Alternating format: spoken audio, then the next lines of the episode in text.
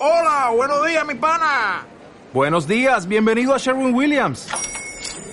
¡Ey! ¿Qué onda, compadre? ¿Qué onda? Ya tengo lista la pintura que ordenaste en el ProPlus app. Con más de 6.000 representantes en nuestras tiendas listos para atenderte en tu idioma y beneficios para contratistas que encontrarás en aliadopro.com. En Sherwin Williams somos el aliado del PRO. En Radio Castilla-La Mancha. ¡Silencio! ¡Silencio! ¡Cámara! ¡Callarse un momento para que se me oiga bien! ¡Acción! Estamos de cine. Amigos, siempre recordaréis este día como el día en que... ¿Estás listo? ¡Oh, sí! ¡Hasta el infinito y más allá! ¡Yujú! ¡Lo hemos conseguido! ¡Oh, capitán, mi capitán! ¡Oh, capitán, mi capitán! Con lluvia, con sol, con nieve, con hielo, la función debe continuar. ¡Soy el rey del mundo! Aquí comienza el programa de cine de Radio Castilla-La Mancha.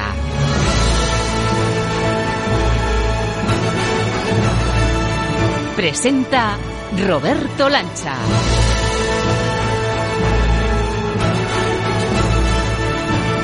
Señoras, señores, niños y niñas, damas y caballeros, ¿qué tal? ¿Cómo habéis llevado esta nueva semana de encerrona?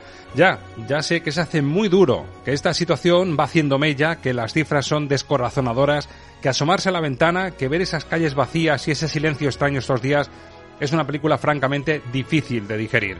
Pero nos toca otra vez, amigos, ver el vaso medio lleno, voltear el reloj de arena en este punto y pensar que lo que queda es una semana menos para recuperar nuestro día a día. En Estamos de Cine, en esta hora de radio, queremos ayudarte a escribir un guion agradable y optimista para la peli que todos estamos viviendo y escribiendo en casa. Hoy volvemos a brindar por la evasión necesaria y positiva, por la creatividad, por la capacidad de ensoñación que también puede tener el cine en un momento crítico como este desde el sofá de casa.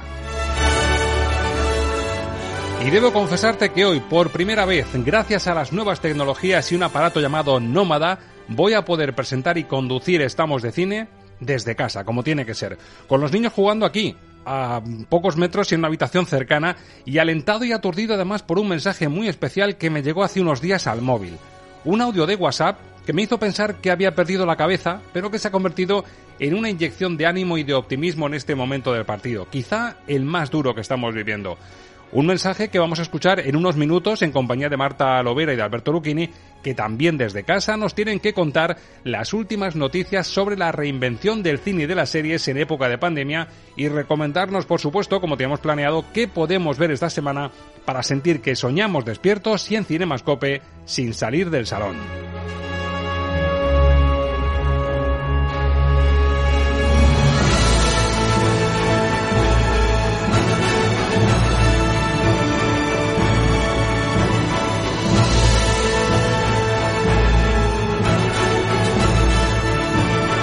También te avanzo que el contenido de este misterioso mensaje que he recibido en el móvil nos hará mirar al futuro, abrir la mente y escuchar la música adecuada. Sin hacerte spoiler y como pista, te cuento que nuestro experto en bandas sonoras nos espera en el diván de su habitación para celebrar la banda sonora de una trilogía que es todo un hito del cine de fantasía y de entretenimiento.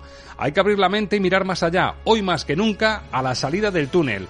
Hoy, si confías un poquito en nosotros, de la mano de Spielberg, de Robert Zemeckis y de Alan Silvestri, te invitaremos a regresar al futuro y saludarnos desde allí con una sonrisa en Technicolor.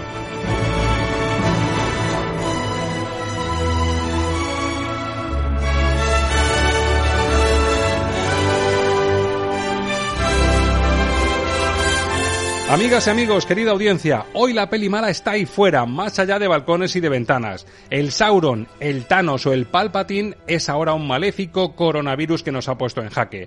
Pero si el cine nos ha enseñado algo, es que la imaginación, la fuerza de los que persisten juntos y con fe, acaba reduciendo hasta al más temible de los villanos. Así que, queridos oyentes, querida audiencia, vamos a escribir juntos un bonito guion que nos haga compañía y nos relance hacia el futuro que esperamos.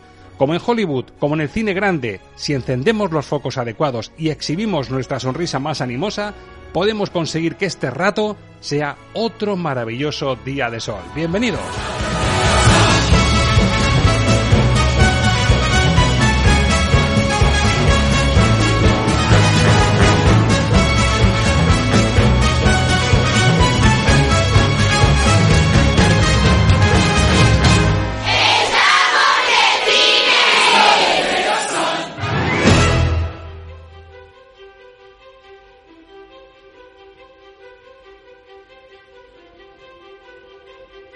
Newsroom.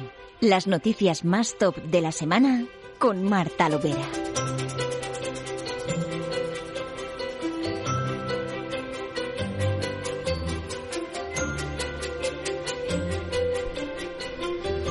Bueno, y esta semana, amigos, ¿en qué coincidimos Marta Lovera y Servidor? Pues que los dos estamos hablando de cine y de series y estamos hablando de este Newsroom. Nos damos la bienvenida a este hall de noticias desde la casa de cada cual. Marta Lovera, muy buenas.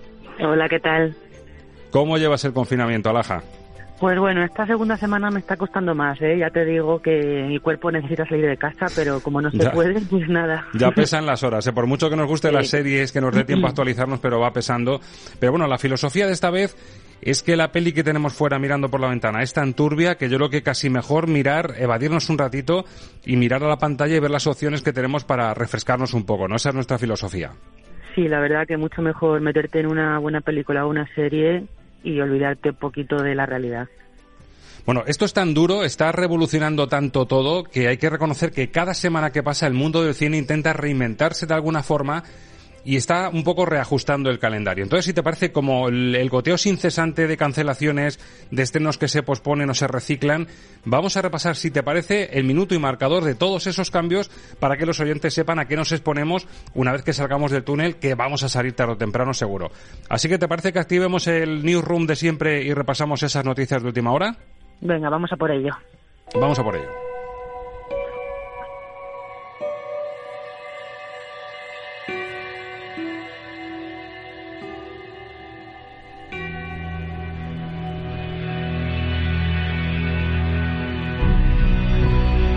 La lista, como decimos, Marta, crece y crece. Vamos a repasar algunos de esos títulos o proyectos que cambian de fecha o se tienen que reciclar. Pues sí, decimos algunos porque cada día hay más y entonces tampoco podemos eternizarnos. Pero bueno, uno de los últimos en rendirse ante la crisis y paralizar todo ha sido el Festival de Cine de Cannes, uno de los más importantes del circuito de festivales cinematográficos que no abrirá sus puertas por ahora. Les ha costado tomar la decisión, pero viendo el panorama, pues no les ha quedado otra opción. Ahora la pregunta es qué ocurrirá con películas que se iban a estrenar allí en ese festival y en general cómo va a salir la industria de este bloqueo, si afectará a otros festivales y todo eso. Y luego también, eh, por mencionar otros títulos que también han sido pospuestos, por ejemplo, Wonder Woman 1984, que se va a estrenar finalmente en agosto. Por lo menos sabemos que no habrá que esperar mucho, a diferencia de otras películas que directamente no sabemos ni cuándo se van a estrenar. Sí, además Wonder Woman es una de las más esperadas y oye, agosto es una fecha muy propicia, por lo que tenemos asegurado un super blockbuster en un mes de vacaciones, de calorcito, muy bueno para ver el, regreso de Wonder Woman, que hay muchas ganas, porque hay que reconocer que del universo DC es una de las que pegó el pelotazo fuerte, así que buena noticia que por lo menos el horizonte verano, que yo creo que en esas alturas y con el calorcito estaremos ya limpios de coronavirus, una buena opción para saber que tendremos estreno chulo en pleno verano, ¿verdad? Pues sí, por lo menos eso pues te ilusiona un poco, ¿no? Saber que algunas películas sí que tienen ya una fecha concreta, aunque sea más tarde de lo esperado, pues te da un poquito de luz entre tanto drama con tanta cancelación, ¿no? Y la verdad es que no todo, Marta, son noticias negativas y de hecho ya hay quien ha encontrado algunas soluciones para hacer frente a esta crisis que nadie se esperaba.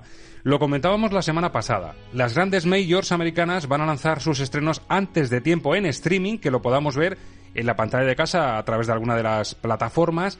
Y la industria de casa, la industria española, pide que el gobierno tome medidas para poder hacer lo mismo a pesar de los plazos que marca la ley del cine. Pues bien, el cine independiente ya ha dado un paso adelante, se ha movido.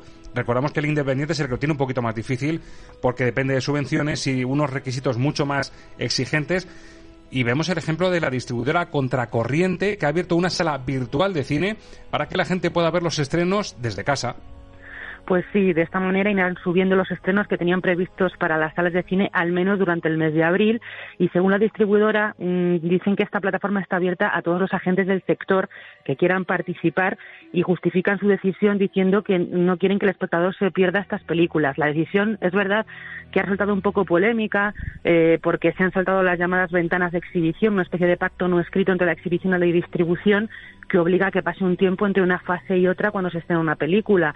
Pero desde la contracorriente señalan que las circunstancias actuales no son las normales y por eso se muestran firmes en su, en su decisión. No son los únicos que van a hacer algo parecido. La distribuidora Avalon llevará a cabo un preestreno virtual a través de Filmin, de la última película de Xavier Dolan, Matías y Maxim, y solo se puede ver durante 48 horas en la plataforma. Es otra forma distinta también pues de estrenar una película. Habrá que ver qué tal funcionan estas medidas porque seguro que si tienen éxito mm, el resto de la industria española mm, va a cambiar y se va a poner también las pilas con esto. Además hago la observación, Marta, de que en casos como el de Filming o este tipo de plataformas tienen un, precio bastante económico y encima en muchos casos están haciendo ofertas para que durante este mes casi ni se tenga que pagar. Con lo cual sí que estamos siendo también generosos y es una forma de sacar producto que el espectador no se tenga que gastar mucho dinero y que sigamos viendo cine nuevo.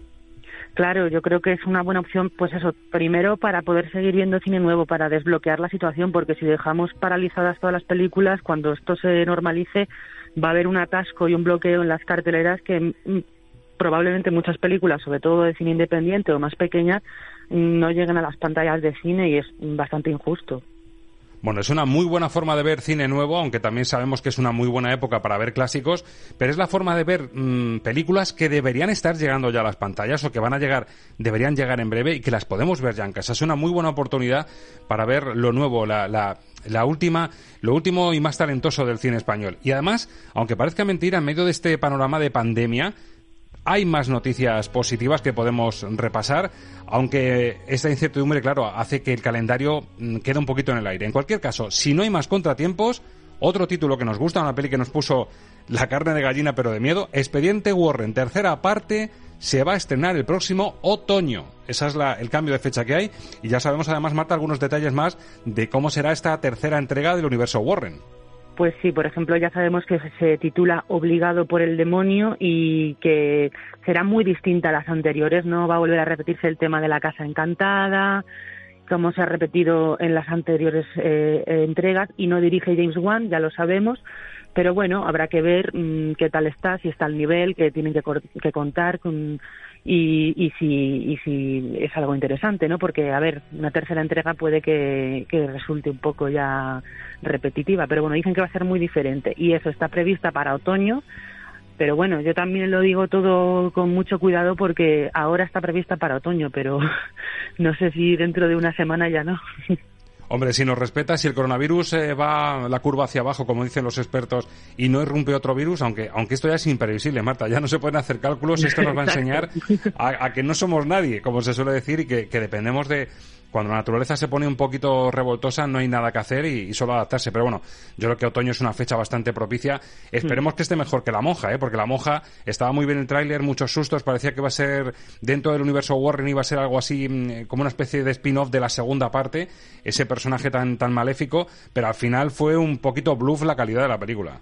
Pues sí, la verdad. A ver, yo creo que no es lo mismo Expediente Warren que esos spin-offs de películas que hay, que hay tropecientos de Annabelle y de no sé qué que la calidad es muy irregular. No, yo creo que no es lo mismo. Esto se, hace un poco más por ir a la taquilla y, y sacar dinero, básicamente, que, que, que, las de Expediente Warren, que creo que son películas bastante más cuidadas. No, yo la primera te confieso que del último cine de terror, de los últimos, si me apuras, 5 o 10 años, me parece de lo mejor que se ha hecho en mucho tiempo de cine y yo lo pasé realmente mal porque me gusta el tema espíritus y, reconozco que esa película me puso la carne de gallina y me, dejó mm, noqueado en, la butaca. Así que a ver si recuperan esa calidad. Expediente Warren, otro título que nos apuntamos para otoño. Recuerden que Wonder Woman, la segunda parte, la segunda entrega, la tenemos en agosto. Se ve el horizonte, se ve la luz al final del túnel. Y lo que se ve ya en pantalla, lo que podemos ver enseguida, es lo que tenemos en series en, streaming. Dime esta semana, Marta, eh, la semana pasada nos hiciste tres recomendaciones, pero hay mucho que ver, te estás poniendo las pilas porque tenemos muchas horas al día. Así que cuéntanos esta semana que es lo que te ha gustado? Pues mira, esta semana traigo dos series muy alegres, muy así para pasar el rato un poquito más feliz y que nos olvidemos de la triste realidad. Y luego traigo la nueva serie del creador de The Wire. Así que bueno, empezamos por The Riggles, que es una comedia británica ambientada en Irlanda del Norte en la etapa de, del conflicto con el IRA. Y es increíble que se haga una buena comedia adolescente con ese conflicto de trasfondo. Pero de verdad la recomiendo totalmente. Son dos temporadas por ahora y os lo vais a pasar genial con The Girls, de verdad. En torno a Netflix, ¿verdad? Plataforma Netflix. Sí, esta es de Netflix. También os quiero recomendar una española que yo me la he visto en maratón no sé cuántas veces ya lo que llevamos de cuarentena, que es Paquita Salas, la serie de los Javis, eh, divertidísima sobre el mundo de la farándula y el cine y la tele en España, con un montón de guiños, con un montón de cameos, cada cual más loco, y con el protagonista Bryce F. que hace un papel maravilloso como, como Paquita Salas, esta representante un poco venida a menos, que intenta sobrevivir en una industria del cine que ha cambiado completamente y ella no lo comprende. Qué grande Bryce F., al que conocimos hace dos años, hace dos ediciones en Avicine, en el Festival Internacional de Cine Albacete, y nos dejaba este saludito, vamos a recordarlo. Hola, soy Bryce F., me conoceréis porque soy el protagonista de Paquita Salas, y os mando un beso muy fuerte a Estamos de Cine de Radio Castilla-La Mancha. Pues ahí le tenemos, y tenemos a todos, Marta. Así poco a poco esto va, van pasando los meses y los años y vamos teniendo a, lo mejor de lo mejor de, del cine y de las series. Bueno, y la tercera recomendación, cambiamos de plataforma, estamos en HBO y te pongo un clip de la tercera recomendación que nos haces esta semana, La Conjura contra América. Los alemanes saben combatir. ¿Leíste la encuesta del Roper? Para un 39% los judíos somos normales. Para un 53% somos distintos y se nos debería restringir literalmente. ¿Tanta gente? Hay un 10% que quiere deportarnos. Eso, amigo, es material inflamable. Si Lindbergh se presenta, podría explotar. Bueno, Marta, ¿por qué te ha gustado La Conjura contra América, que tiene, tiene pinta de ser un, un argumento espesito y duro, eh? Sí, bueno, para empezar, la serie es del creador de The Wire, que eso ya es sello de calidad es de David Simon y eso ya es un aliciente para verla. Y está basada en una novela de Philip Roth que se llama igual La conjura contra América que imagina si en vez de eh, convertirse en presidente Roosevelt hubiera sido Lindbergh que era un, un candidato pues bastante más antisemita y eh, es justo eh, la, la, historia se ambienta justo en la, en la Segunda Guerra Mundial cuando Estados Unidos todavía no había entrado en la guerra y estaban viendo cómo en Europa masacraban a los judíos y los judíos de Estados Unidos, unos querían entrar en la guerra, otros no están seguros. Entonces, es una serie con muchísima política que imagina una historia distinta y ahonda sobre el antisemitismo en Estados Unidos. Además, queda al final eh, muy, no sé, queda muy actual, se puede extrapolar a la actualidad y está muy bien hecha. Es una superproducción increíble. Se ve ahí HBO invirtiendo invirtiendo dinero en que sea una ambientación exquisita. Las tres recomendaciones de nuestra serie fila Marta Lovera esta semana, Derry Girls, que se puede ver en Netflix, Paquita Salas también en Netflix, y esta La Conjura contra América de HBO. Y teníamos pendiente las recomendaciones cinematográficas de Alberto Lucchini en un tono más clásico esta vez. Y atención, porque la música con la que vamos a saludar a Alberto Lucchini ya es una buena pista.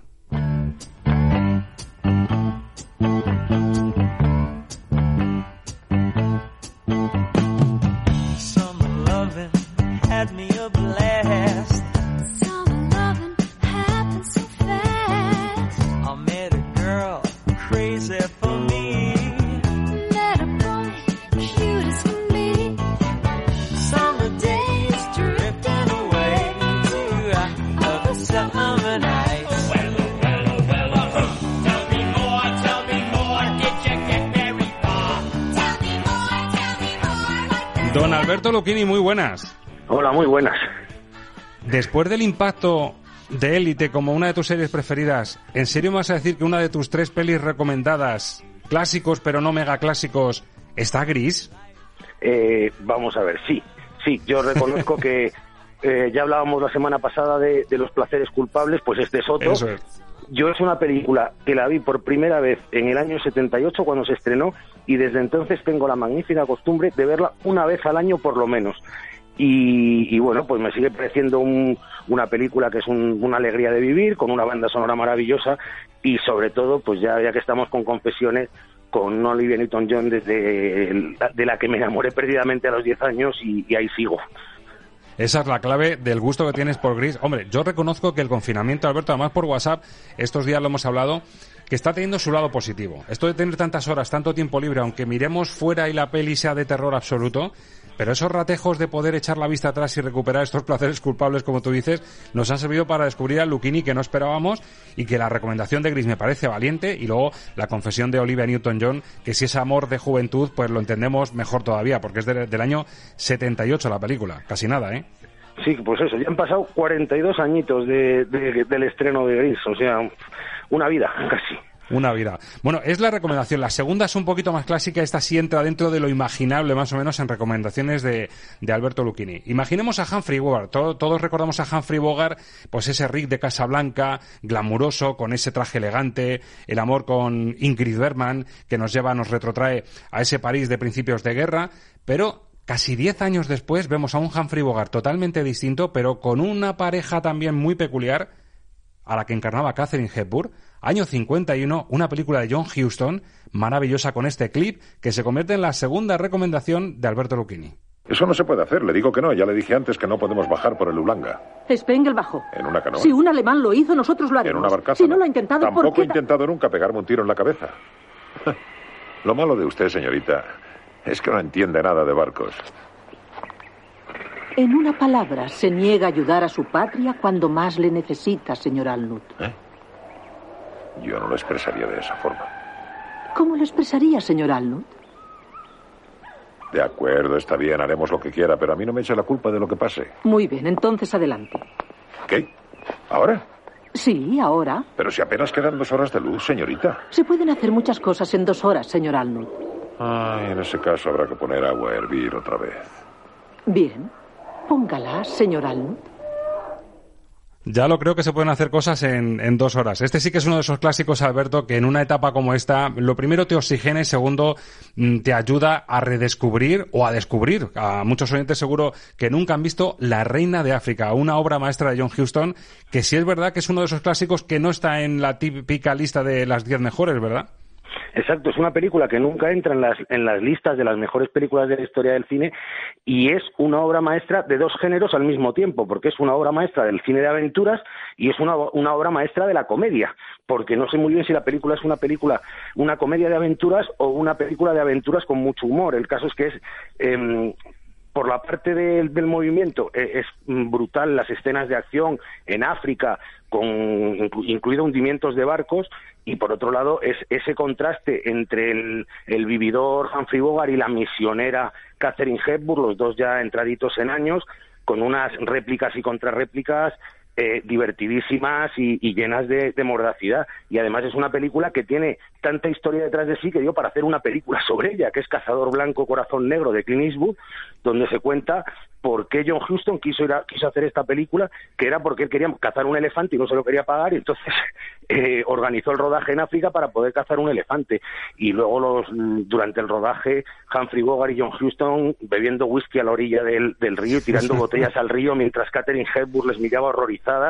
Bueno, es una película que tiene todos los ingredientes del, del, Hollywood clásico y para verla una y otra vez y, disfrutarla y, y evadirse de, de esta situación y que demuestra que el tío Humphrey no le hace falta ser elegante, ponerse elegante y tener ese aspecto glamuroso de Casablanca para llevarse el Oscar, como se lo llevó por este papelón en el año 51 y ese, ese duelo en la cumbre. Humphrey Bogart, Catherine Hepburn, posiblemente uno de los grandes actores de la historia del cine y una de las grandes actrices. Pero atención a la pareja que coincide en la tercera recomendación de Alberto Lucchini, que además tiene un tema de fondo glamuroso que nos va a llevar a otro Hollywood.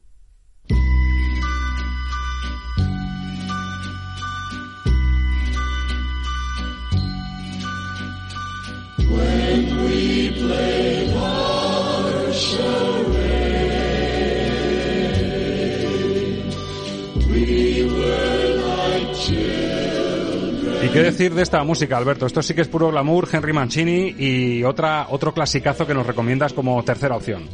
Y otra de esas películas que nunca salen en las listas, que es Charada, de, de Stanley Donen, eh, bueno, pues otra otra pareja mmm, improbable, la que componían un Cary Grant muy mayor, porque ya tenía más de 60 años cuando hizo esta película, y una Audrey Hepburn jovencísima que, que venía de, de, convertirse en estrella en vacaciones en Roma. Y bueno, pues es un, una historia eh, sobre una intriga, una mujer que, que, pierde a su marido y resulta que estaba metido en todo tipo de, de tejemanejes sucios y delictivos y un empleado de la embajada de Estados Unidos, que es Cary Grant, pues intenta investigar y se van aproximando entre ellos y a pesar de esa diferencia de edad, porque podrían ser perfectamente padre e hija, pues entre los dos se establece una química eh, que da lugar a situaciones divertidísimas. Hay, hay una escena, recuerdo, en la cual juegan a pasarse un, un huevo de, de cuello a cuello, que es una y ver las contorsiones que hace Cary Grant en ese momento te, te demuestra el, el, pedazo de actor que era. Luego añadimos la banda sonora de Henry Mancini, lo que tenemos es una comedia, vamos a definirla como comedia romántica clásica que no tiene nada que ver con el subproducto en que se ha convertido la comedia romántica a, a día de hoy. Exacto, porque además tiene su toque Hitchcock en la trama y escenas tan divertidas como esta que recuperamos de charada. ¿Me dejas entrar? No, voy a tomar un baño. Ah, ¿No sería mejor que lo tomaras aquí? ¿Por qué? Yo en tu lugar no usaría esa bañera. Además, no quiero estar sola, tengo miedo. Si te ocurre algo, llámame y acudiré. ¡Reggie! Te engañé. Bueno, historia cine con esa Audrey Hepburn maravillosa. Otra recomendación de Alberto Lucchini increíble para ver estos días de, de, confinamiento, recuperar lo clásico y lo nuevo. Repetimos que las plataformas también nos están permitiendo ver películas que son nuevas, que son de este 2020 y también hay cine español, como esta escena en la que vamos a ver a Javier Gutiérrez después del exitazo de la serie Vergüenza en un rol que tiene, bebe un poquito del personaje de, de, vergüenza y es la película que se puede ver en Netflix, repito, de este año nueva, que se puede ver en pantalla ya, que es Hogar. Perdona, eh, Lucas. ¿no? Sí. Lucas, ¿esto qué es? El periodo de prueba, tres meses. No remunerado. Correcto. Ya, pero vamos a ver, esto es un contrato de prácticas. Sí, claro, estaba en el anuncio. ¿Puedes, ¿Puedes decirle a Darío que venga? Complicado está en el conference. Verás, Darío y yo nos conocemos de hace años ya. No va a ponerme a prueba. No, si, si a él le extrañó. Cuando vio tu nombre, le extrañó que vinieras. ¿Y? Y dijo que no saldrías barato. Bueno, una peli cautivadora con el sello de Alex Pastor y de David Pastor, con un Javier Gutiérrez otra vez inmenso, con el reclamo de Mario Casas, de Bruna Cusí, de Ruth Díaz. Alucinante la película. Luquini, que sepas que por tu culpa me acosté ayer a las dos para ponerme al día con esta película, ¿eh? pero me alegré. Pero valió, valió la pena, seguro, porque es, un, es una película hipnótica, ¿eh? Hipnótica, pero escúchame, yo según la vi dije, esto para los, los eh, millones de espectadores que, que fliparon con Parásitos, tiene su toquecito Parásitos, ¿eh? Sí, sí, indudablemente tiene un, tiene un toque parásitos porque al final lo que cuenta la película es la historia de un, de un ejecutivo publicitario que se queda sin trabajo, eh, no consigue encontrar nada y, y de repente ve al tipo que se ha ido a vivir a la casa donde estaba él y decide suplantar su vida. O sea, que sí, claro que tiene que ver muchísimo con Parásito adaptado al, a las circunstancias carpetobetónicas hispánicas y, sí. y, la, y, la, película, pues eso es una, un, una mezcla de, de thriller con, con, terror y unos, unos toques de, de humor negro cáustico que, que, engancha desde el principio, eh, hipnotiza y, y, sobre todo que, que, presenta a uno de los personajes más canallas, mmm, desagradables y, y, odiosos vistos en, en, el cine español reciente que, que lo borda, como de costumbre, Javier Gutiérrez. Lo de Javier Gutiérrez es inmenso cómo está creciendo este actor. Es que cada serie que hace, cada película que hace nos da una lección de interpretación y te metería en la batidora, Alberto, eh, no solo Parásitos, para hacer un poquito más de reclamo sin desvelar el argumento, pero tiene su toque talento Mr. Ripley y Mientras duermes, la de Luis Tosar. Sí, todo es, es como una como una mezcla de, de todas las películas de, de, ese tipo de alguien que quiere ser alguien y, y lo vamos a dejar ahí porque porque no se trata de hacer un spoiler, pero sí es un poquito, un poquito todos estos elementos de, del cine y la literatura clásicos de, de suplantaciones. Bueno, pues lo apuntamos. Hogar en Netflix y es peli, no serie. Eh, Marta, ¿te suena Hogar de haber visto al meterte en Netflix la, la, el anuncio? Pues, o sea, he leído en el tweet gente comentándola y hablando pues precisamente de eso, de lo impresionante que está Javier Gutiérrez. Así bueno, que yo me la he apuntado para verla. Apúntatela porque va a merecer la pena, ya te digo que yo me la puse y digo, bueno, ya que me la ha recomendado Alberto Luquini, me la pongo y me dieron las dos de la mañana, pero con todo el gusto del mundo. Vi, vi la película, me pareció alta calidad. Bueno, y os tengo que confesar algo, compañeros, algo que me pasó ayer rarísimo y necesito compartirlo con vosotros a ver si me ayudáis a, a, a reenfocar esto. Os hablo de un mensaje de WhatsApp, un audio de WhatsApp que me llegó por la noche a mi teléfono móvil, pero de mí mismo. O sea, era, era un WhatsApp mío, con mi número, y, llegó a, mi WhatsApp. Bueno, Yo no lo pude escuchar, pero Jesús Agudíez, que le tenemos en la parte técnica, resulta que al escucharlo dijo, yo creo que esto con el desencriptador de flujo se va a poder escuchar. Y creo que lo va a activar, ha conseguido activarlo en la mesa de sonido y creo que tenemos el resultado. Atentos porque yo creo que nos puede ayudar para enfocar esta etapa que nos viene. Jesús, si tenemos el desencriptador listo de flujo, vamos a ver qué resultado sale de esto.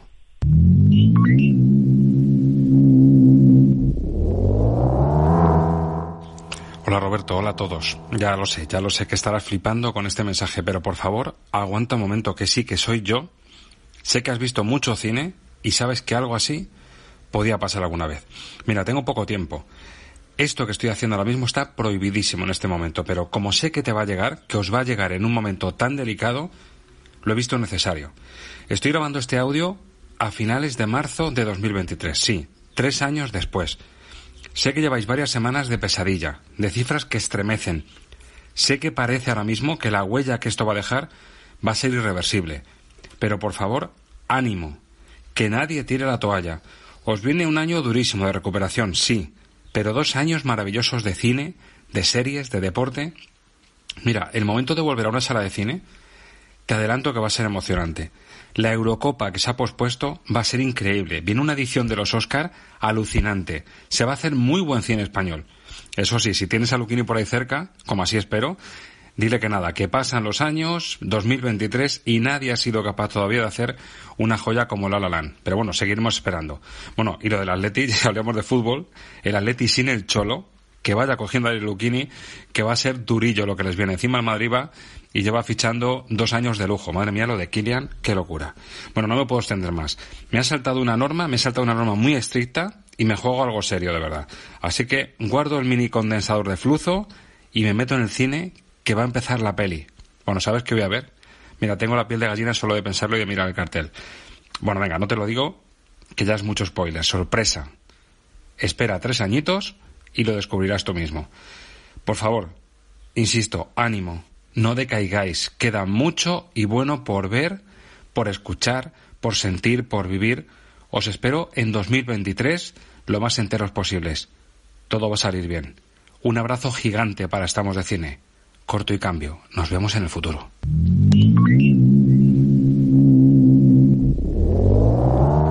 Bueno, pues hemos conseguido desencriptar el mensaje. Eh, Alberto, por alusiones, ¿qué, ¿qué te parece este mensaje del futuro? Pues que lo de lo de que no se mejore el Alalán eh, casi que me lo, me lo tenía ya.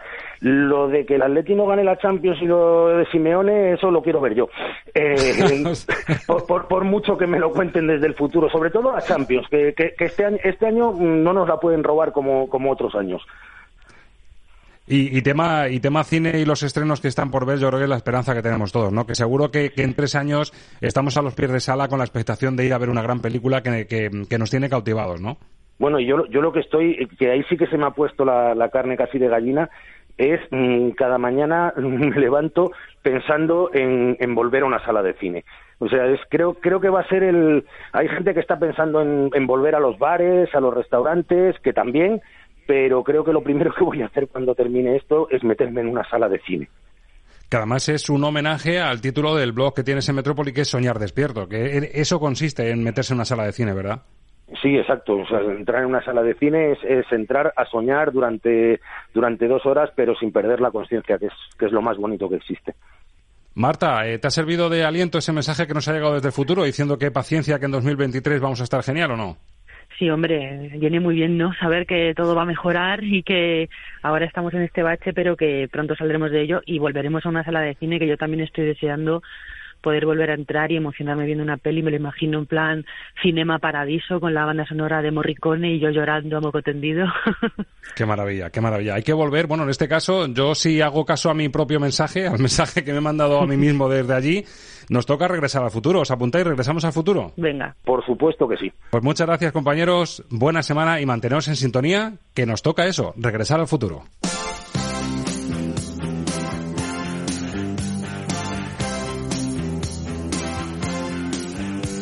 Estamos de cine con Roberto Lancha.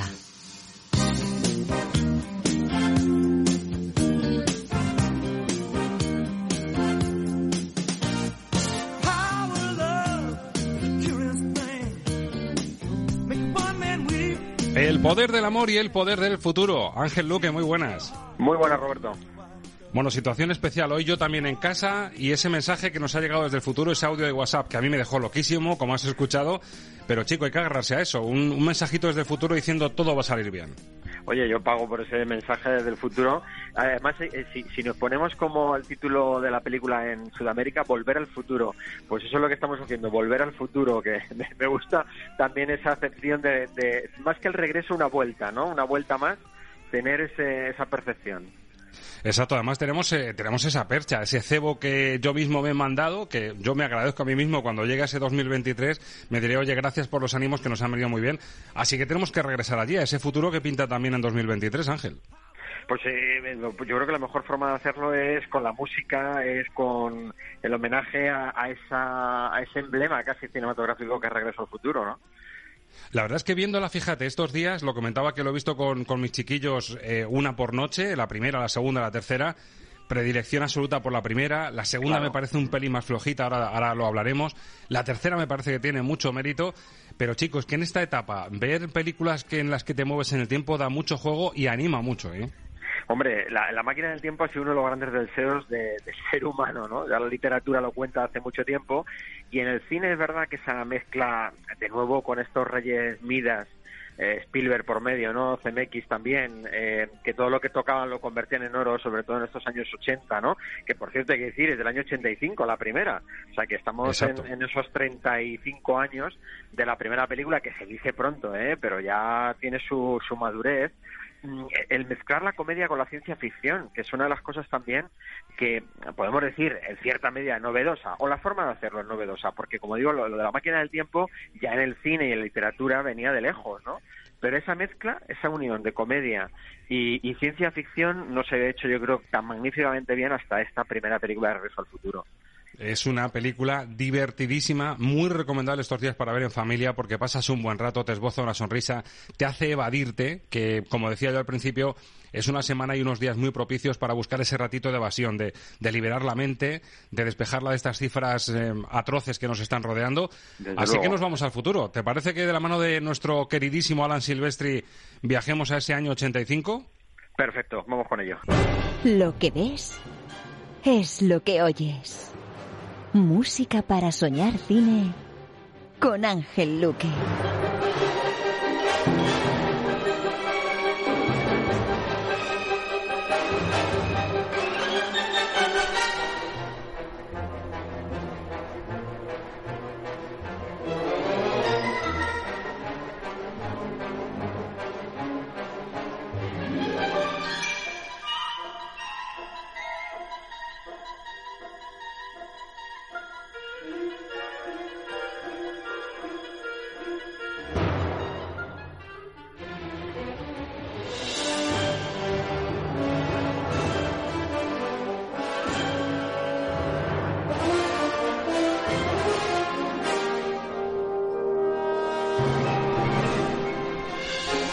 Esa melodía icónica. Has elegido un tema más que no es el no es el habitual Ángel porque lo hemos escuchado varias veces en Estamos de Cine. Has buscado un tema que se basa casi en el final de la película cuando hay ese cambio de tiempo en el que vemos la famosa escena de, del reloj de la torre, ese relámpago que cae y de repente en 1955 irrumpe un helicóptero que es el que da título a, a este tema que has escogido, un helicóptero que nos hace ver que hemos vuelto al 85. Sí, eh, a ver, claro, esta, esta banda sonora eh, desde luego es icónica por su tema principal. ¿Cuál es el problema? Porque nos encontramos con una banda sonora, tanto en la primera como en la segunda como en la tercera, pasan las tres bandas sonoras, que pueden pecar de, de, de exceso de idolatría, por decirlo de alguna manera, hacia el tema principal, porque realmente es el gran emblema, ¿no? Es, es el himno de la película, por decirlo de alguna manera. Claro, le salió fenomenal Alan Silvestri. Un Alan Silvestri que estaba comenzando. Estaba comenzando, no era prácticamente conocido y iniciaría una relación con CMX eh, gracias a este proyecto que se perduraría pues en muchísimas películas después, pero además que eh, Silvestri contaría con la ayuda, orquestación de un tal John Debney, que luego sería muy conocido por La Pasión, que no tiene nada que ver con esto, claro, pero ahí estaban los dos trabajando mano a mano, pues Silvestri lo que hace es una banda sonora que lo que intenta o lo que lo que busca es algo muy efectista, ¿no? O sea, está clarísimo, esto es un proyecto donde la comedia y la ciencia ficción están juntas, con lo cual el ritmo debe ser lo más trepidante posible. Como digo, quizá lo que puede pecar, y eso sobre todo pasa a partir de la, claro, la segunda y la tercera, lógicamente, esta primera era la novedad, es de cierta eh, de cierta repetición del tema principal porque es muy recursivo, porque es lo que al espectador le ayuda muchísimo. Aquí no hay que tener un, un gran catálogo de temas eh, variadísimos porque tampoco da pie a eso la película, sino a ritmo, a acción, a emoción constantemente y para eso recurrir a las notas musicales del tema principal es el recurso fundamental, es la mejor forma de, de hacerlo y Silvestri lo hace, lo hace muy bien, sobre todo en esta primera, ¿no? Yo fíjate, además me tienes el oído ya perfectamente educado para las bandas sonoras y yo viéndola, incluso en las escenas románticas que hay entre chica chico, pues incluso esta, esta melodía tan sutil la convierte en, en, canción romántica también de fondo con la melodía principal. Es decir, le gustó tanto la materia prima que tenía que lo cuida hasta en las escenas más románticas, más blanditas. Claro, bueno, porque es claro, es una banda sonora muy práctica, muy práctica, muy práctica, tan práctica que realmente el leitmotiv se convierte pues en el tema principal, ¿no? Es decir, aquí es donde también se ve la madurez del compositor. O sea, eso es un Silvestri que borda este, este tema principal y que luego construye una onda sonora en torno a ella que le sirva, que sea funcional. Claro, si tú lo comparas con, no sé, la Guerra de las Galaxias, ¿eh? que también es, mm, en un sentido aventurero, pues de la ciencia ficción, quizá la gran cima, ¿no? Te das cuenta que no, que, que John Williams va creando melodías para personajes, melodías para momentos concretos. Aquí es más un, una carrera de acontecimientos que guiados por el tema principal va apareciendo y desapareciendo, invitándonos constantemente a ese mundo de ficción al que te intenta llevar, ¿no? Decíamos, gran película de entretenimiento. Es que vamos a, a, desglosar un poquito el puzzle que tenemos aquí. En la producción, un tal Steven Spielberg. Y estamos en el 85, un, un Spielberg que todavía no era el super rey Midas, pero ya sabía lo que hacía y en lo que invertía. En la dirección, Robert Zemeckis, nuestro queridísimo director de Forrest Gump y en la composición de la banda sonora Alan Silvestri. Es decir, que se conjuga una serie de talentazos que son puro entretenimiento. Si más o menos repasamos eh, la filmografía o la productividad de todos ellos, tú fíjate si estos tres están acostumbrados a hacer peliculones entretenidos, ¿eh?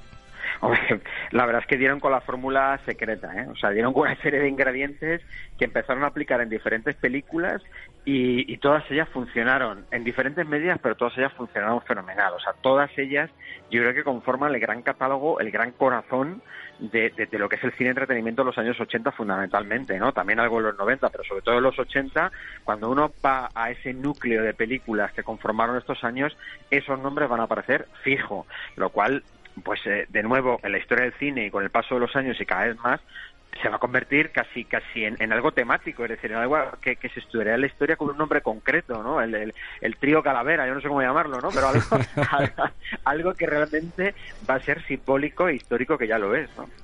Y lo que consiguen al verla es que es todo iconográfico, es iconográfica la música que suena, es iconográfica toda esa imaginería, las zapatillas Nike de, de Marty, claro. eh, el de Michael J. Fox como, como protagonista. Mm, vemos el, el DeLorean que ya forma parte de la historia del cine también, el condensador de flujo, es decir, nos, nos han metido eh, a través de la pantalla en el año 85 una, unas imágenes que ya son pura historia del cine y que, y que estamos disfrutando.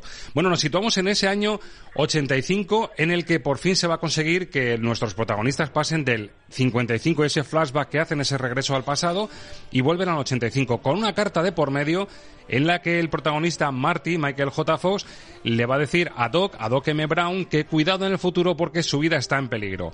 Vamos a escuchar la escena de la película y el tema asociado que es la carta de Marty. ¿Qué significa esto? ¡Lo sabrás dentro de 30 años! Es acerca del futuro, ¿verdad? Es información acerca del futuro. Te advertí sobre ello.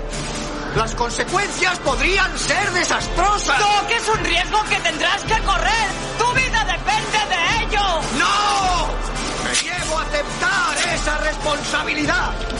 En ese caso te lo diré yo mismo.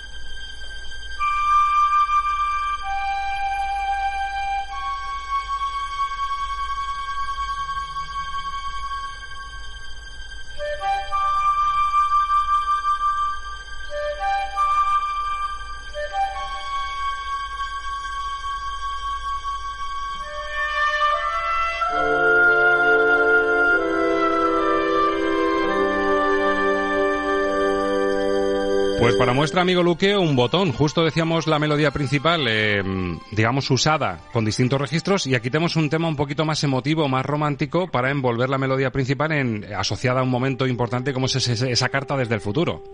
Eh, eh, justo, vamos, esto es a lo que te referías, a lo que te referías antes. Prácticamente es la única licencia, vamos a decir, mínimamente romántica o pseudo romántica que tiene la película, eh, aunque tiene su carga romántica esta película también, le metes historia de amor y tal, pero bueno, eh, aquí es donde el compositor se permite una licencia eh, con las notas musicales insinuándolas del tema principal, llevándolas a una flauta travesera, a una cosita como mucho más delicada, mucho más intimista, porque el resto de la banda sonora, pues incluso incluso mm, cuando se, se hace más en términos técnicos pues siempre se dice que, es, que quizás es una banda sonora que peca por eso no es una obra maestra que peca de excesiva fanfarra es decir que, que está aplicada en exceso no bueno pues eh, este este botón por lo menos sirve de muestra para esa otra parte un poquitín intimista que tiene la banda sonora que prácticamente es el único ejemplo que, que, que vamos a encontrar en esta en esta película Y eso que Silvestri nos demostró años después que sabe muy bien manejar el Claro. registro intimista y, y el, egi- el registro romántico, emotivo, es uno de nuestros preferidos en esa línea y aquí ya dio muestras y pinceladas de lo que podía hacer con una melodía principal. Claro, no, además es que, claro, cuando ya se desliga un poco. Fíjate que luego, cuando, cuando le volvemos a encontrar a Silvestre en Ready Player One, donde vuelve a reencontrarse con Spielberg, cuando dice, hombre, ¿cómo Spielberg no tiró de John Williams? Bueno, es que, es que Silvestri ya había trabajado en cosas con Spielberg, o sea, se están vinculados en cierta medida, aunque no directamente en la dirección, ¿no? Pero en Ready Player One también hacen homenajes a, a este regreso al futuro, inevitablemente como un icono de los 80, y claro, algo que es un producto propio de Spielberg, pues lógicamente es que lo meta, ¿no? Bueno, eh, él tiene un concepto de banda sonora donde, eh, aplicando elementos que hayamos encontrado en Regreso al Futuro, la hace muchísimo más creativa, muchísimo más perfecta, se ve a un compositor mucho más maduro, mucho más libre en su forma de trabajar, aquí se le ve mucho más encorsetado, sobre todo intentando seguir algo que en ese tiempo era muy difícil de seguir, que era el ritmo que, marcaba John Williams o que marcaba un Jerry Goldsmith, que son los grandes de los años 80. Entonces te das cuenta que él hace como si dijéramos una pseudo eh, y esto dicho siempre con el respeto, una pseudo imitación o, un seguimiento eh, magistral de lo que John Williams hacía en su banda sonora, pero claro, se- no, no llega, no llega a, ese, a esa altura, eh, aunque desde luego es icónico. Te lo compro porque justo el final que hemos elegido para despedir tiene, tiene varias pinceladas John Williams eh, a mitad de, tema de despedida que son absolutamente un homenaje a la aportación y al legado de, de John Williams ya en el año 85. Bueno Ángel, damos un salto de cuatro años y estamos ya en la segunda parte de Regreso al Futuro. Repiten todos. Steven Spielberg como productor, repiten la dirección Robert Zemeckis y en la composición de la banda sonora nuestro querido Alan Silvestri. ¿Cuál es la diferencia? Que cuatro años después, en el 89, Regreso al Futuro es ya todo un fenómeno. Aquí ya se les nota que están subiditos a la cresta de la ola, ¿verdad, Ángel? Totalmente, eh, vamos, van buscando lo que lo que eh, ha funcionado bien en casi todas las historias y que todas las películas, que es una segunda parte, aunque eso de segundas partes no fueron buenas, ya sabemos, pero que en casi todos estos productos cinematográficos o estas películas de aventuras, eh, ciencia ficción, este ritmo que le marca Spielberg, ha funcionado generalmente bastante bien, sobre todo en taquilla, ¿no? Aunque quizás esta segunda película efectivamente baja con respecto a la primera, el factor sorpresa desaparece, en algunos elementos puede ser un poco repetitiva, poco original, pero la fórmula es la misma y eh, es simplemente es tan agradable que para el público iba a funcionar, eso estaba claro, ¿no? Y fíjate si fueron visionarios, no solo ya en, la cantidad de efectos especiales que metieron, sobre todo en esta segunda parte, porque ya el cine empezaba a dotar de medios tecnológicos muy poderosos a, la gran pantalla. Pero fíjate si eran preclaros que ya en la primera, en el año 85, nos dejaban el cebito de la segunda parte. Cuando Doc M. Brown le dice a Marty, dice, oye, todo bien, hemos arre- arreglado el primer desaguisado, pero chico, hay que ir al futuro porque tus hijos, vuestros hijos, la han liado parda y hay que ir al futuro. Ya te ponen el cebito de la segunda parte, que es esta en la que estamos, y repiten la fórmula en esta segunda parte cuando llegan al final y el DeLorean sufre esa descarga de un rayo en la que Doc le viene a decir hay que ir al oeste ahora para resolver el desaguisado. Es decir, nos anticipan esos cebos de una parte a otra que era modernísimo en la época. Era modernísimo, claro, porque realmente eh, la, la intrahistoria de esto es que mm, realmente estaba escrito. Es decir, la, idea era una historia mucho más larga que la que nos cuentan. Que se pudiera fraccionar. O sea, como ahora eh, está la mentalidad de las miniseries, por decirlo de alguna manera. Es decir, que, que algo que yo lo puedo contar más largo, lo puedo contar más corto y marcarme dos capítulos o tres. Entonces, realmente estos proyectos se abrían con la idea de decir, ya sabemos que las primeras y las segundas y las terceras partes en estos proyectos suelen funcionar. No se han atrevido con una cuarta. O sea, en esto no pasa como Indiana Jones, que no lo han, no lo han machacado. Yo creo que una trilogía queda perfecta y perfectamente bien cerrada. Pero con la idea de que todo está escrito de una sola vez y tú ya haces un proyecto dividido en tres, con lo cual eh, eh, es más complicado que no te funcione, porque ya todo está hilado y esta idea de los cebos de una película a otra te hace que funcionen perfectamente como, como se demostró en estos regresos al futuro, ¿no? Y volvemos a la importancia de una carta. Comenzaba yo saludándote con ese audio de WhatsApp del futuro y resulta que lo que prima en Regreso al Futuro son esas cartas que se envían en uno al otro advirtiendo de lo que puede pasar en, en el futuro. Y justo en la segunda parte, en ese final inesperado en el que el, ese rayo descarga sobre el, el DeLorean, mmm, recibe una carta Marty una carta del pasado, desde el oeste, en la que Doc le dice que todo va a ir bien, pero que, amigo, en la tercera parte van a tener que ir al oeste. Pero así es como acaba la segunda parte, y es el tema que has elegido, de regreso al futuro 2, y esa nueva carta, esta vez con eh, Doc M. Brown como autor. Querido Marty, si mis cálculos son correctos, recibirás esta carta después de que el rayo caiga sobre el DeLorean. Primero quiero notificarte que estoy vivo y a salvo. Llevo ocho meses viviendo en el año 1885. El rayo que...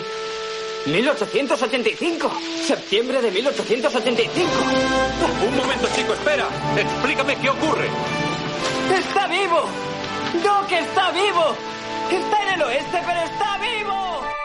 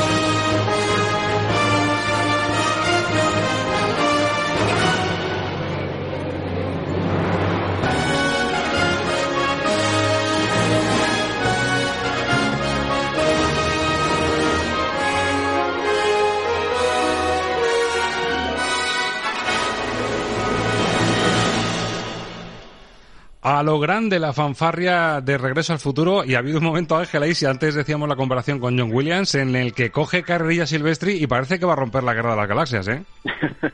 claro, si es que todas, todas estas bandas estaban muy influenciadas en estos años. Era inevitable. El patrón a seguir eh, era inevitable y, y, casi todos lo tenían como referencia inevitable clarísima, ¿no? Y Silvestri, que pretendía y ha pretendido, no digo voluntariamente, pero ser el gran sucesor de estos de estos sinfonistas de esos años pues evidentemente también llegaba llegaba esto. A mí me gusta mucho cuando cuando veo Regreso al futuro sobre todo ver con qué elementos jugaban tan tan tan fantásticos que hacía que, que, los que éramos niños entonces las primeras veces que las veíamos realmente te ilusionaras con incluso la posibilidad de que eso fuera real que, que, que es algo fantástico no como digo como es, es, uno de los grandes deseos del ser humano pero la película estaba hecha con una serie de elementos persecuciones monopatines una serie de cosas que todos teníamos en nuestra casa. Y que pensabas que en cualquier momento tu monopatín volaría o tu, tu monopatín sería algo parecido a esto o que tú podrías llegar a, volver a solucionar una cosa que si no estabas presente iba a salir mal, ¿no? Es decir, ese, esa marca eh, que, que, genera en la vida de la gente estas películas a mí me parece maravilloso y es algo que quizá en el cine de hoy se echa de menos. Yo por lo menos lo echo un poco de menos. De vez en cuando alguna de estas películas referentes que te hagan eh, retornar a esto y, y, vuelvo otra vez a Ready Player One. Ready Player One me parece que era un intento en cierta medida de traer al mundo actual eh, ese espíritu que tienen estas mismas películas, la misma intencionalidad que tienen estas películas en los años 80, ¿no? Y es que estamos hablando de una película que, que, está efectivamente en los 80, todavía en el año 89, y claro, entre la repercusión que tuvo la primera, que marcó un hito comercial instantáneo.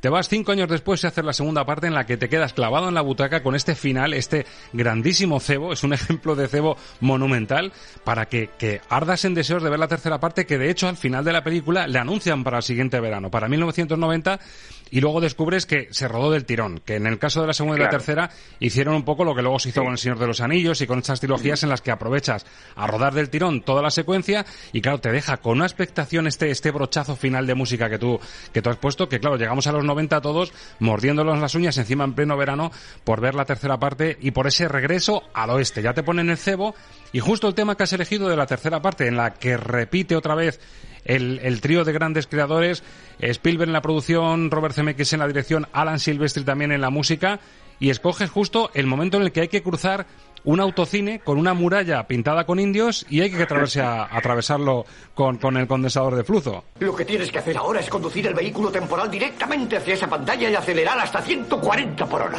Un momento.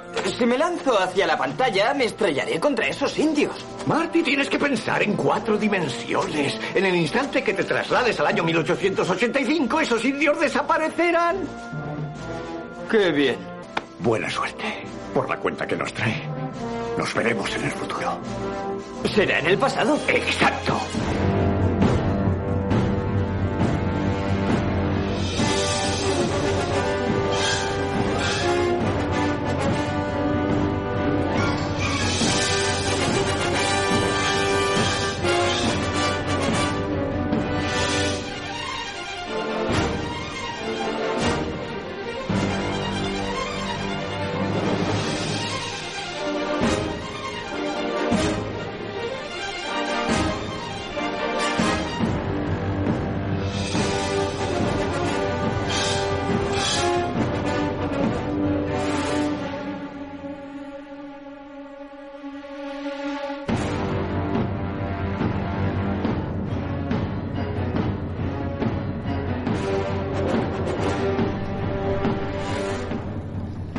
Aquí se gustaron, Ángel Luque, aquí se gustaron tanto en la transición, en cómo ese DeLorean vuelve a atravesar la línea temporal, atravesando esta vez un homenaje al cine, a un autocine, un muro maravilloso con esa escena de indios y de repente, zas, te encuentras en el oeste rodeado de indios de verdad y con la música de Silvestre gustándose además con esa percusión, con esos tambores indios. A mí me parece un momentazo de cine de aventuras espectacular, se gustaron y es una forma de meterte en la tercera parte grandiosa.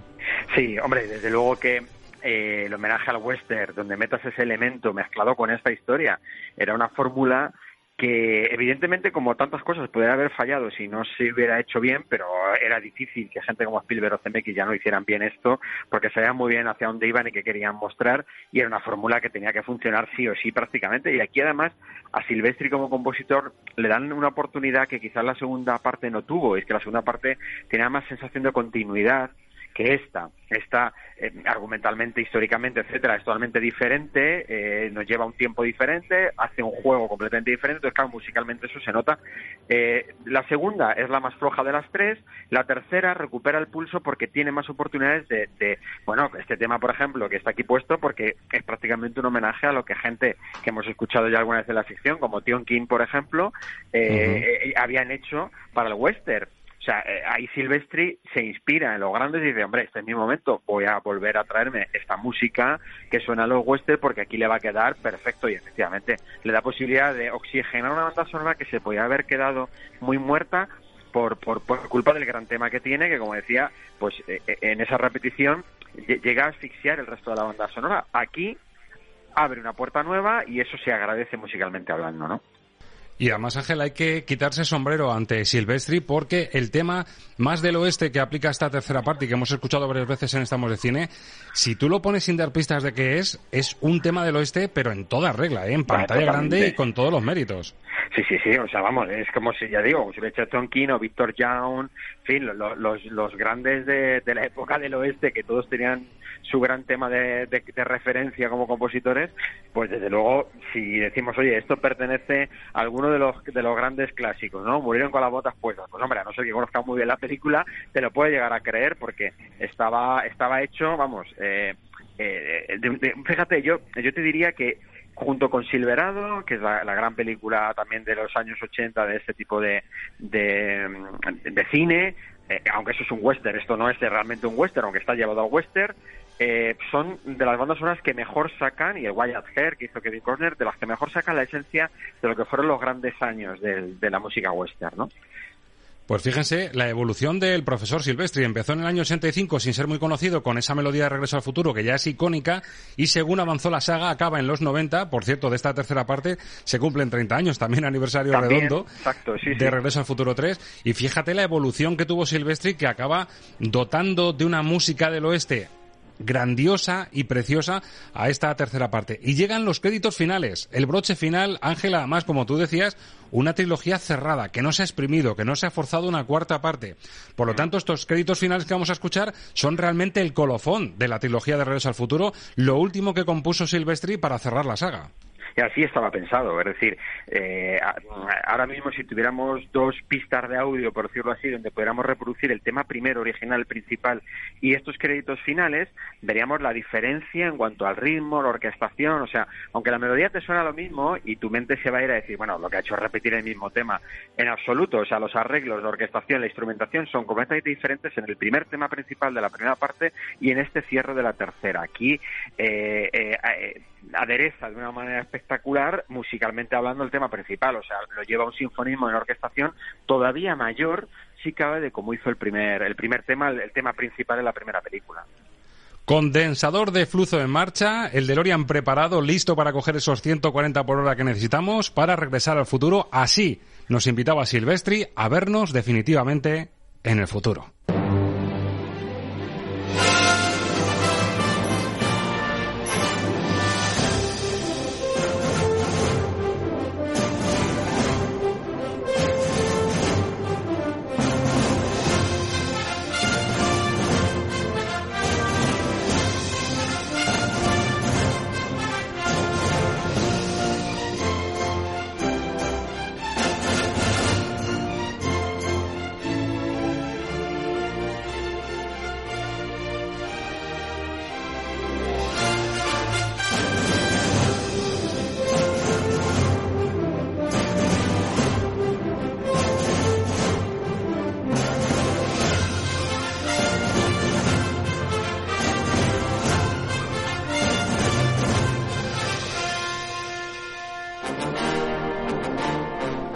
Madre mía, lo que decíamos Ángel Luque, cómo este hombre supo sacar brillo a la oportunidad que le brindaron Spielberg y CMX de, componer un grandísimo tema del oeste. Esto es, es una maravilla. O sea, esto si, si no lo asocias a Regreso al Futuro, te pegan cualquier clasicazo y encima con esta calidad de sonido.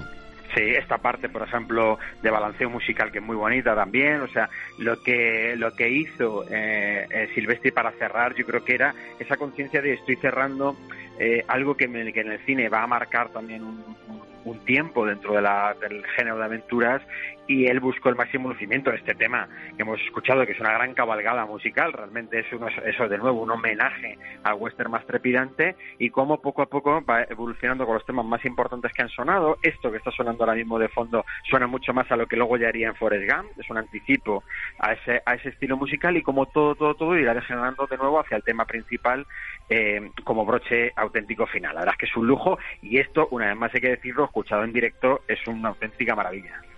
Esa ya sabes que te la tengo comprada y apuntada cuando veas Silvestri en concierto. Vamos, nos apuntamos como sea, que es una de las cositas del futuro que nos animan.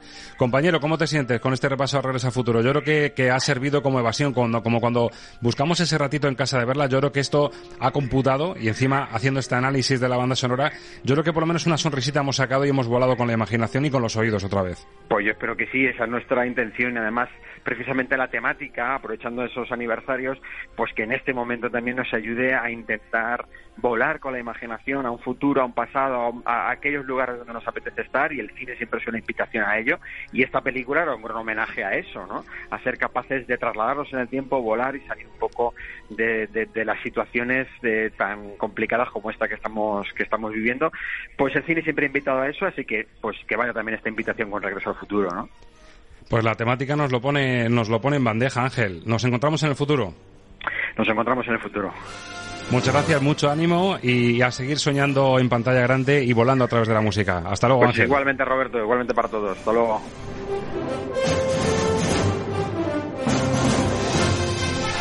Amigos, señoras, señores, pues sí, esta vez la vida nos ha dado un buen revolcón. Ahora asomarnos a la ventana, observar, mirar lo que nos rodea es una película y un guion mucho más duro del que nosotros podríamos haber imaginado.